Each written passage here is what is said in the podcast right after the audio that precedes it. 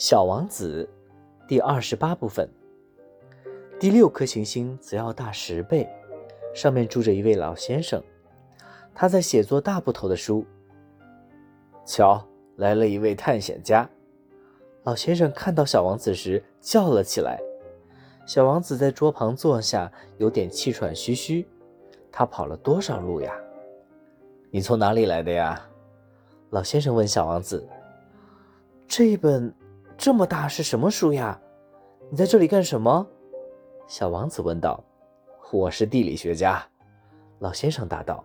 “什么是地理学家？”“ 地理学家呀，就是一种学者，他知道哪里有海洋，哪里有江河、城市、山脉和沙漠。”这个倒挺有意思，小王子说。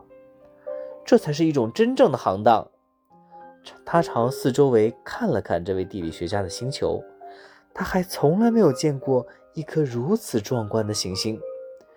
您的星球真美呀，上面有海洋吗？这个我没法知道。地理学家说。哦，小王子大失所望。那么山脉呢？这个我没法知道。地理学家说。那么有城市、河流、沙漠吗？这我也没法知道，地理学家说。可您还是地理学家呢，一点儿不错，地理学家说。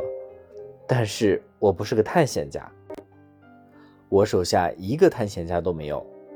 地理学家是不去计算城市、河流、山脉、海洋、沙漠的。地理学家很重要，不能到处跑，他不能离开他的办公室，但他可以在办公室里接见探险家。他询问探查家，把他们的回忆记录下来。如果他认为其中有个探查家的回忆是有意思的，那么地理学家就对这个探查家的品德做一番调查。这是为什么呢？因为一个说假话的探查家会给地理书带来灾难性的后果。同样啊，一个爱喝啤酒的探查家也是这样的。这又是为什么呢？小王子说。因为喝醉了酒的人把一个看成两个，那么地理学家就会把一座山的地方写成两座山。我认识一个人，他要是搞探查的话，就很可能是个不好的探查员。小王子说：“啊，这是不可能的，因为如果探查家的品德不错，就对他的发现进行调查，去看一看吗？不。”那太复杂了，但是要求探查家提出证据来，例如啊，假如他发现了一座大山，就要求他带一些大石头回来。地理学家忽然忙乱起来。